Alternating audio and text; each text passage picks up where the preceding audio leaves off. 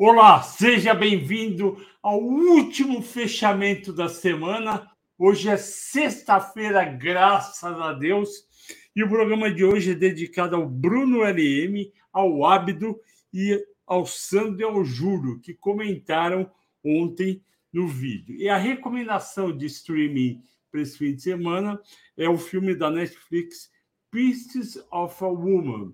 Não tem tradução, mas seria pedaços de uma mulher, mas não faz muito sentido, na qual sentimentos contrastantes tomam conta da primeira parte do filme, com alegria e a expectativa de Marta e Sean, o casal, com a chegada da primeira filha, seguida por uma tristeza profunda. Assista, que é um filme muito bom e fora do padrão. Vamos para a Bolsa. A Bolsa começou negativa. Às 9h24, eu escrevi no Telegram dos assinantes. Bovespa Futuro cai 0,30 aos 108.870 pontos, dólar 5,16,4, mais meio por cento, mas pode piorar um pouco, porque IPCA 15 veio em 0,76, expectativa era 0,72, e ainda ia ter a divulgação do PCI, do núcleo do PCI, e podia vir pior do que esperado. Bom, só que eu não imaginava que a reação ia ser tão negativa. A bolsa fecha com 1,52 de queda, 105.951 pontos, furou 106 mil. E o que aconteceu? Foi justamente o PCI, que é o principal índice de preços de gastos com consumo pessoal. E essa é a métrica preferida do Fed. O Fed prefere olhar o PCI do que olhar o CPI, Consumer Price Index. E ele foi divulgado de manhã e subiu 4,7%. Janeiro contra janeiro, contra uma, desculpe, contra uma expectativa de 4,3%, portanto, 0,4% a mais. E essa inflação alta, acima do esperado, mais dados que mostram o consumidor forte e ainda uma geração de emprego alta fizeram com que o mercado passasse a ter uma expectativa pior para os juros do Fed. Anteriormente, em dezembro, o mercado, os investidores acreditavam que o Fed ia até 5,25 de juros. Estava 4,5 com 4,75, ia ser mais dois aumentos de, de 0,25. Porém, agora mudou. O pessoal está esperando 6% e tem economista projetando, escrevendo que tem que ir até 6,5% para debelar a inflação. E vocês lembram ontem que o, que o, que o, que o Dillon, presidente do Morgan Stanley, falou que o Fed tinha demorado para reagir e começar a subir os juros. Eles devem estar com uns brios é, é, queimados, né, chateados. Tem uma parte dos diretores que querem juros mais altos, outros dizem que não precisa, inclusive o presidente, o Jeremy Powell, e assim o mercado cai de ações e sobe os juros de longo prazo. Aliás, os juros de longo prazo subiram hoje nos Estados Unidos de 3,85 para 3,95, praticamente 4%. Ou seja, você compra um título do Tesouro Americano de 10 anos e ganha 4% ao ano. Eu, sinceramente, acho pouco. Eu acho que esses títulos já tinham que estar pagando perto de 5%, mas o americano sempre tem uma visão de inflação mais benigna, porque eles não estão que nem a gente. Uh, infelizmente, a gente está acostumado e a gente sabe que a inflação resiste para cair. Basta ver o IPCA 15 de hoje e quem foi o grande vilão? As escolas, os materiais escolares, que cresceram mais que a inflação, cresceram perto de 10%. E o petróleo Brent, compensou, subiu pelo terceiro dia consecutivo, indo a 83,30, alta de 1,3. Isso também tem a ver com o aumento da tensão aí do Ocidente em relação à Rússia e a China crescendo mais e defendendo a Rússia. Pois bem, nesse cenário, o dólar o dólar aqui no Brasil subiu, voltou para os 5,20, foi de 5,13 para 5,20, é uma paulada muito grande, 7 centavos em um dia só, quebra muita gente, apesar de de manhã estava 50, 50 cinco reais e 16 centavos, quatro centavos também quebra muita gente se o cara estivesse operando vendido achando que não ia, não ia passar de 5 e 17. Mas a gente está mais focado em ações. E como foram as mais negociadas nesse cenário? Petrobras, a mais negociada, 3.600, caiu 2,1%, 25,97%, e tem duas coisas acontecendo relativo ao mercado de petróleo no Brasil. Primeira coisa, o Lula vai ter uma reunião com Jean Paul Prats para falar sobre preço de combustível. Se ele fizer o que ele vem fazendo em todas as áreas de cumprir o que ele prometeu, ele que eu digo Lula, na campanha, ele vai pedir provavelmente para a Petrobras não aumentar com frequência o, o preço da gasolina, principalmente, e, e não seguir o preço do mercado internacional. Se isso for feito realmente e a empresa passar a ter um resultado mais fraco, as ações vão cair, vão voltar para os seus 22 reais. Vamos esperar. O outro ponto que está pegando, e aí ele é mais macro, mas ele bate no, principalmente no consumo de gasolina, é que a ala econômica do governo, liderada pelo Haddad, quer voltar com os impostos que, que tinham saído do PIS, COFINS, da gasolina e do etanol. Isso daí ia adicionar 70 centavos. Aqui em São Paulo, o preço da gasolina comum já está em 4,90, ou seja, iria para 5,60. Isso daí teria um impacto negativo para a inflação, mas teria um impacto importante de 50 bilhões de arrecadação para o governo. Entretanto, a ala política, e corretamente, ao meu ver, a ala política do governo está falando nada disso, não aumenta imposto, que, que do ponto de vista político vai ser horrível e realmente Basta lembrar que o Lula prometia é, combustíveis mais baratos, então não faz sentido acontecer isso daí. Bom, vale que é o 285 reais. Eu expliquei hoje de manhã no Telegram o resultado tanto de Rio Tinto como de BHP, que são junto com Vale, as três maiores mineradoras do mundo. Os dois, as duas apresentaram resultados mais fracos que o esperado e cortaram dividendos em 40%. O que o investidor estrangeiro fez? Se está caindo o BHP e está caindo o Rio Tinto, tem que cair também Vale, porque é tudo do mesmo mercado. Eu não concordo muito com isso, mas aconteceu. YouTube, menos 3%, eu acho injusto, caiu para 25,67%, bem como Bradesco, 3%, caiu para 13,30%. Então, bancos aí, é, eu acho que está perdendo demais. É, estrangeiros, saldo negativo na quarta-feira agora de cinzas, 376 milhões de reais de retirada, segundo dia de saída líquida, e com isso o saldo acumulado, que era positivo até a quinta, antes véspera do carnaval, agora é negativo em 1 bi 200. E vocês sabem que fluxo negativo de estrangeiros significa bolsa em queda. Destaques de alta e de baixa, Azul mais 4,90, Gol mais 1,40, isso daí tem tudo a ver com a gangorra diária, aí chega a segunda, cai 5, porque tem alguma notícia.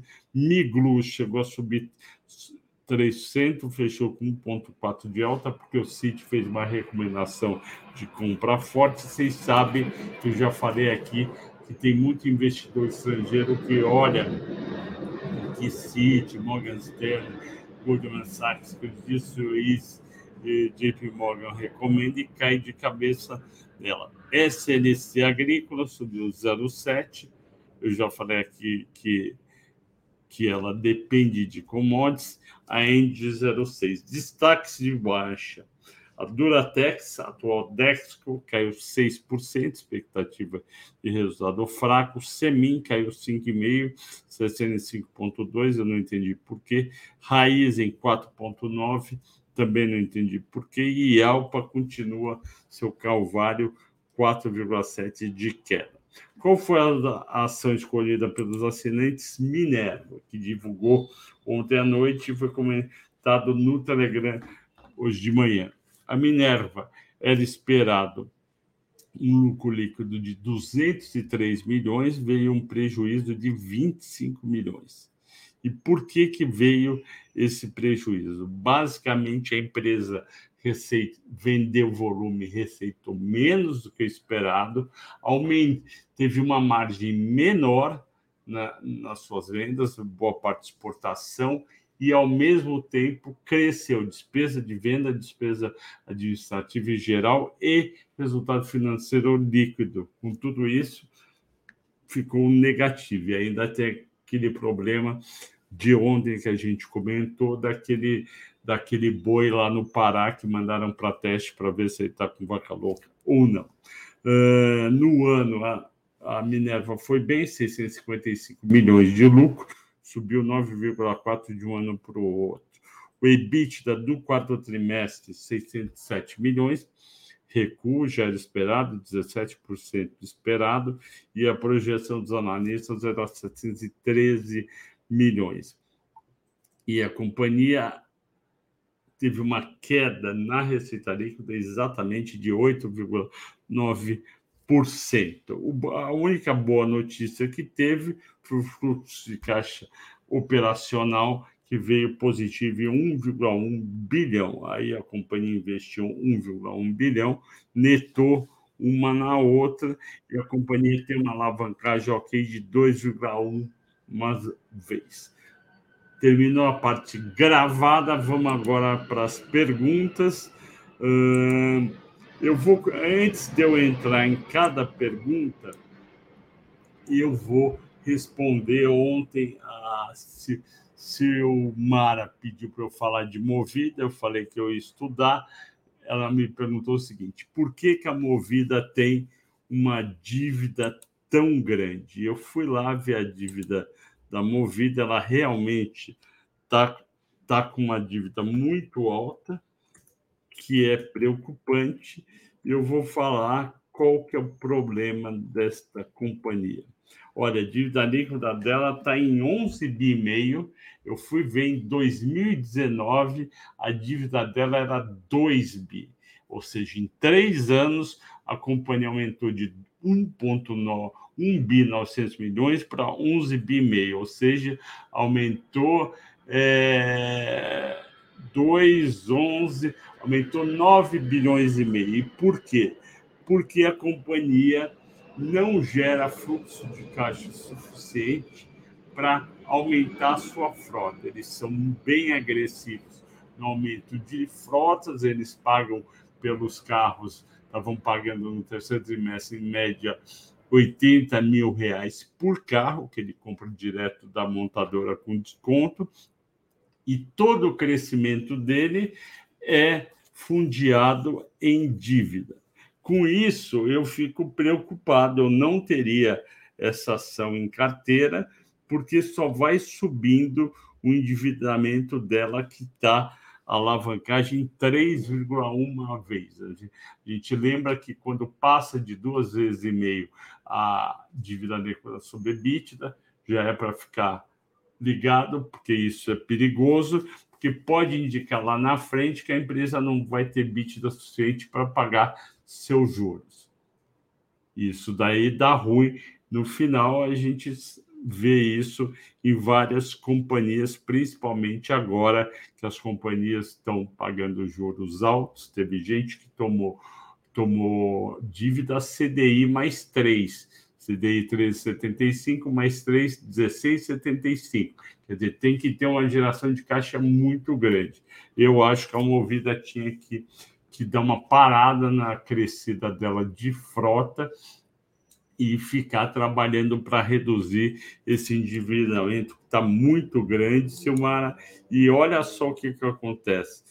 Uma empresa com esse tamanho de endividamento, o valor de mercado dela fica pequenininho, estava em 2 bilhões e 400 milhões uh, ontem, aí você soma uma dívida de 11 bi, você não pode, eu já falei isso, já preocupa quando uma companhia tem um valor de mercado e uma dívida líquida de tamanho igual.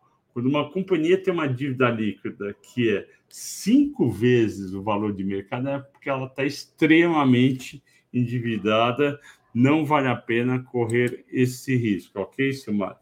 É, vamos para as perguntas de hoje. É, a Silmara pergunta você está aí, por coincidência, para empresas de dividendos, é mais importante o lucro líquido ou o lucro líquido ajustado. Para dividendo, o mais importante é o lucro líquido societário, que ele pega o lucro líquido é, publicado e faz alguns ajustes, que você pode ter chamado de lucro líquido ajustado. Outra coisa importante para dividendos, Silmar, a empresa ter estabilidade de resultados com endividamento controlado, ou seja, o resultado fica sempre naquele nível, um pouquinho maior, como, por exemplo, as empresas de transmissão, como, por exemplo, a, a ISA CETEP, a TRLP4, que soltou o resultado ontem, como, por exemplo, também a Taesa, como, por exemplo, a Sanepar e a Copel. Uh, continuando, então, continuando, Douglas, um grande abraço. Alto Coreia BH, obrigado por estar aqui de novo. É, Eliseu pergunta, professor, pode falar por que o PL da Copel está em 22? Ele está em 22 porque a empresa teve um prejuízo não operacional nos últimos 12 meses, que fez com que ela tivesse um lucro pequenininho. Isso daí agora em 2023 tende a voltar ao normal. Fique tranquilo. É, Alto Coreia BH pergunta da MER3: existe futuro um dia? Outra coisa, não sou coreano e aqui é Belo Horizonte mesmo. A CT o BH, mas o Coreia é, eu fiquei achando que podia ser coreano. Me desculpe, é, mas acertei o BH. Vamos lá. É, eu acho que Americanas não tem futuro. A dívida, a dívida dela é extremamente alta, a dívida dela não é pagável com a sua geração de caixa, ela não gera não gera para pagar aquele caixa, é um caso parecido com o Oi, a margem dela é muito estreita, ela vai ter que convencer boa parte dos credores de dívida, transformar dívida em capital. A Oi fez isso, e aí talvez ela lá com endividamento não de 42 bi, mas com endividamento aí na casa de uns 5, 6 bi, ela sobreviva. Senão, ela pode ir realmente para falência. E os grandes beneficiados seriam Mercado Livre, Magalu e Via. Uh, quem mais? Jansen, Mestre está difícil. Paulo Edu, obrigado pelo elogio. Uh, Nelita, tudo bem, Nelita? Faz tempo que você não escreve aqui. Flávio, o que aconteceu com os bancos e com a Vale Selim caiu mais 5%? Bancos. Bancos, sempre que piora a situação lá fora, aumenta o dólar, aumenta o risco Brasil, o pessoal vende bancos. Mas não aconteceu nada para banco de resultado do banco. Uh, se pegou de Vale e Semin, a Semin acompanhou a queda, foi até mais forte das mineradoras lá fora. Quando sair o resultado, eu espero que isso melhore e eu, vocês não podem esquecer, primeiro trimestre e primeiro trimestre e segundo, principalmente o primeiro das mineradoras, deve ser muito bom, porque o minério de ferro estava na casa dos 95 com 92 95 com 99 dólares no no quarto trimestre e agora janeiro, fevereiro está acima de 120 dólares. Então o resultado vai dar uma paulada grande, vai melhorar. Mantenha se você tem o papel. Uh, Adriano Matias, ficou, Flávio, como ficou Minerva com a história inteira? JBS e Marfrig não, mal, quase não são pegos uh, pela história que você está se referindo do, do boi lá do Pará. Minerva um pouco, mas não é essa a preocupação. Preocupação já saiu Minerva, um resultado, como eu falei, fraco. A preocupação vira um resultado mais fraco ainda da JBS e da Marfrig no quarto tri, porque o terceiro já foi fraco pelaquela questão que eu falo aqui quase que diariamente, que diminuiu a oferta de boi nos Estados Unidos, eles estão comprando boi mais caro. Uh, Elson, Pets. Com base em suas análises, você acha que é para compra no nível atual? Eu espero pelo seguinte: Pets é uma empresa muito alugada para venda. Se o mercado for. O mercado está em 106 mil pontos, se o mercado for para 100 mil pontos, o pessoal vai bater em Pets. Então, espera, segura a onda. Elson, que Pets está difícil. Andréa Costa fala: bom fim de semana, obrigado. Semana curta e agitada, sim. Paulo William da XP. Tudo bem, Paulo? Obrigado pela atenção. Investidor estrangeiro abandonou o Brasil, muitas empresas despencaram. Isso é fato, já venho falando aqui várias vezes, são eles que fazem subir. Pode falar se algo diferente aconteceu com a Coisa, nada diferente. Paulo, a Cosan continua muito dependente dos resultados da Raizen. Assista o mata-mata que eu fiz no domingo passado, que eu explico direitinho a situação da Cosan e da Raizen.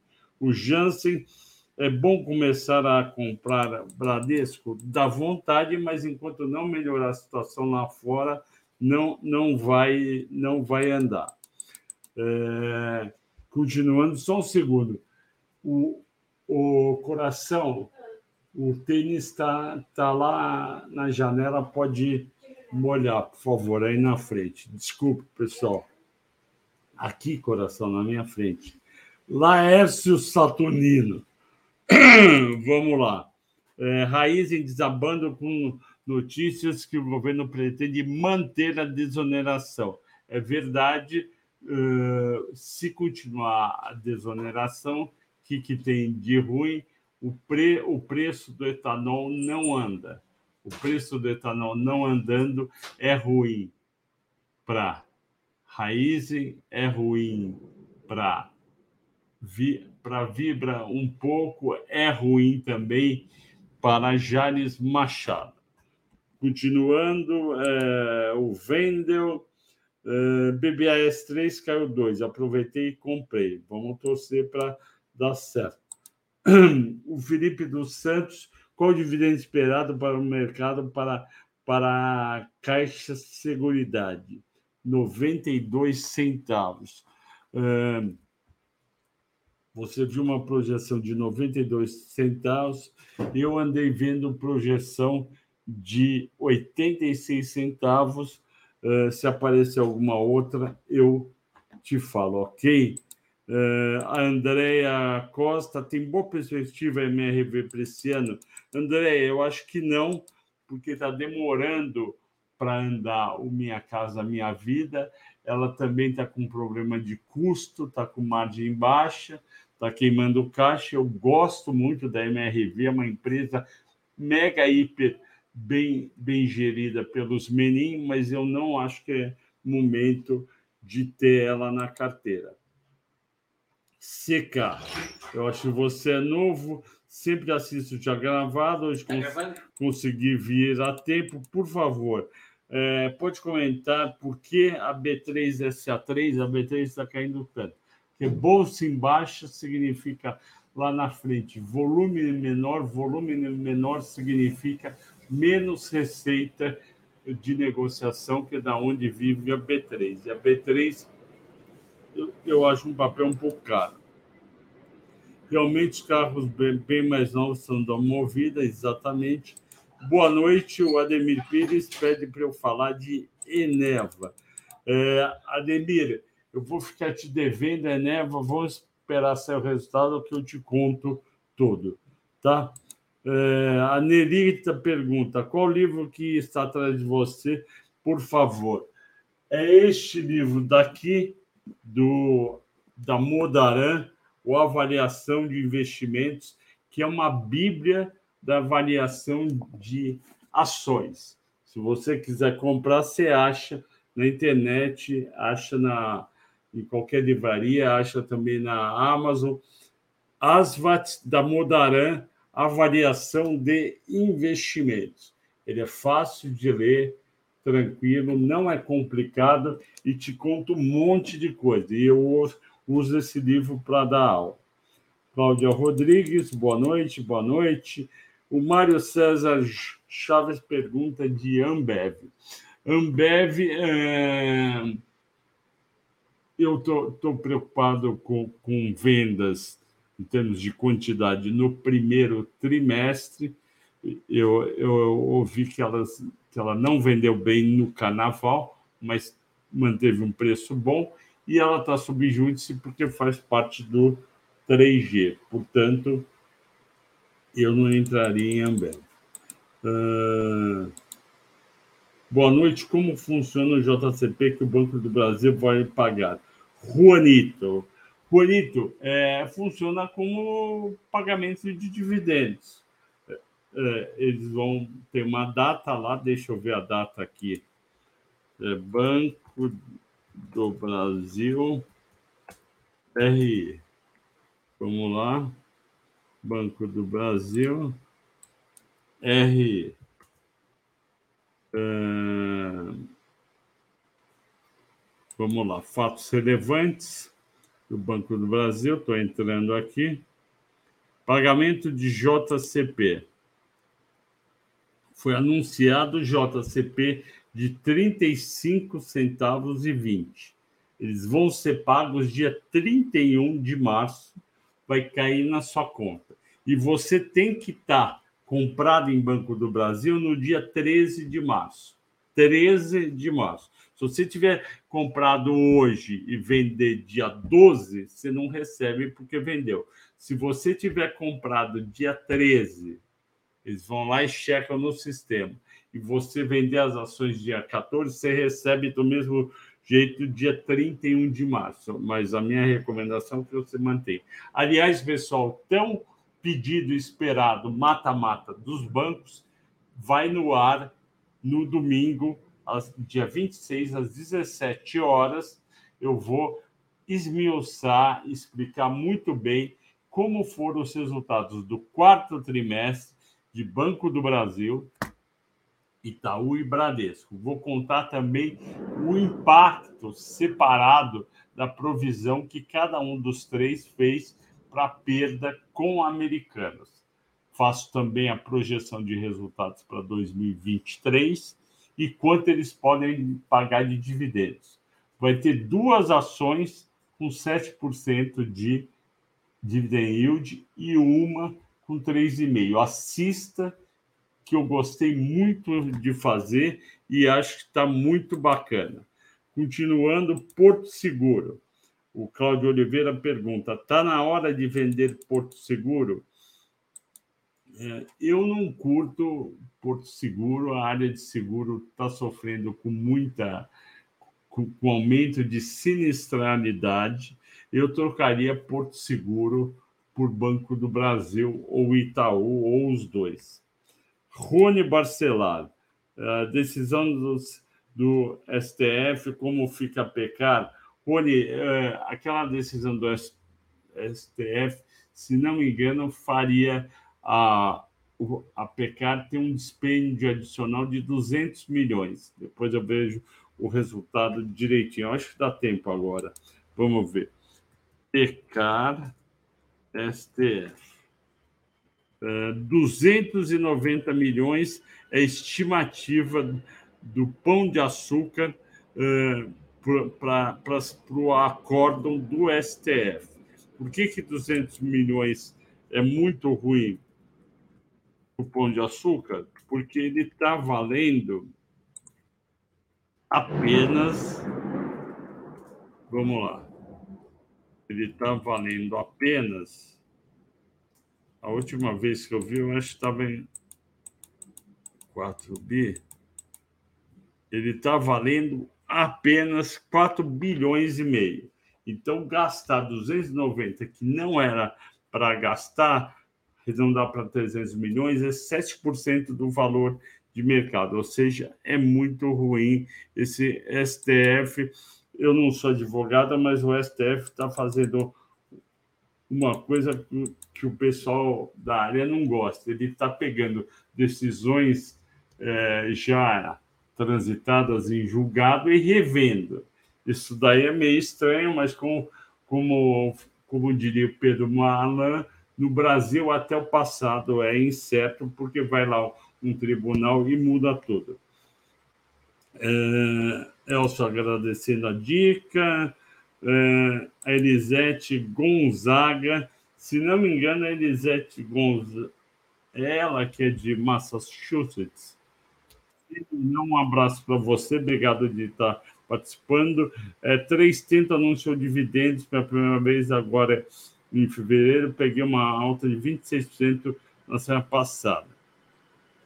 O que pode acontecer com as ações pós-pagamento de dividendos? O que, que acontece com a maioria das ações? Vamos pegar uma ação que custa 10 reais e paga 2 reais de dividendos.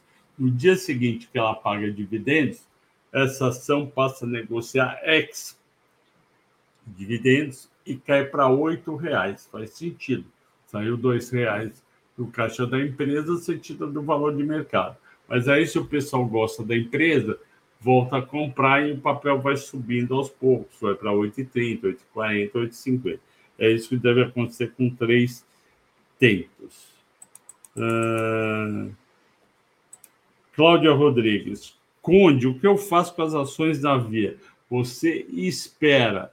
As ações da Via foi um erro que a gente cometeu é, recomendando e vamos até o fim esperando uma recuperação. É, o Agostinho pergunta para eu falar sobre Magalu. Eu acho que Magalu também vai se recuperar, tem que manter. O uh, que mais? É isso, pessoal. Estão pedindo 33 minutos, o limite é 30. Agradeço a todos pela audiência e pela paciência a semana inteira. Excelente fim de semana. Assistam o filme Piece of a Woman na Netflix e assistam também o Mata Mata de Bancos no domingo. Se você gostar do Mata Mata de domingo, copie lá em cima o, o endereço e passe para os seus amigos, conhecidos, colegas, nos seus grupos de WhatsApp, WhatsApp recomendando vamos fazer uma audiência, número de visualizações bem grande nesse mata-mata, ok, pessoal? Bom descanso, até segunda nesse horário. Tchau, tchau.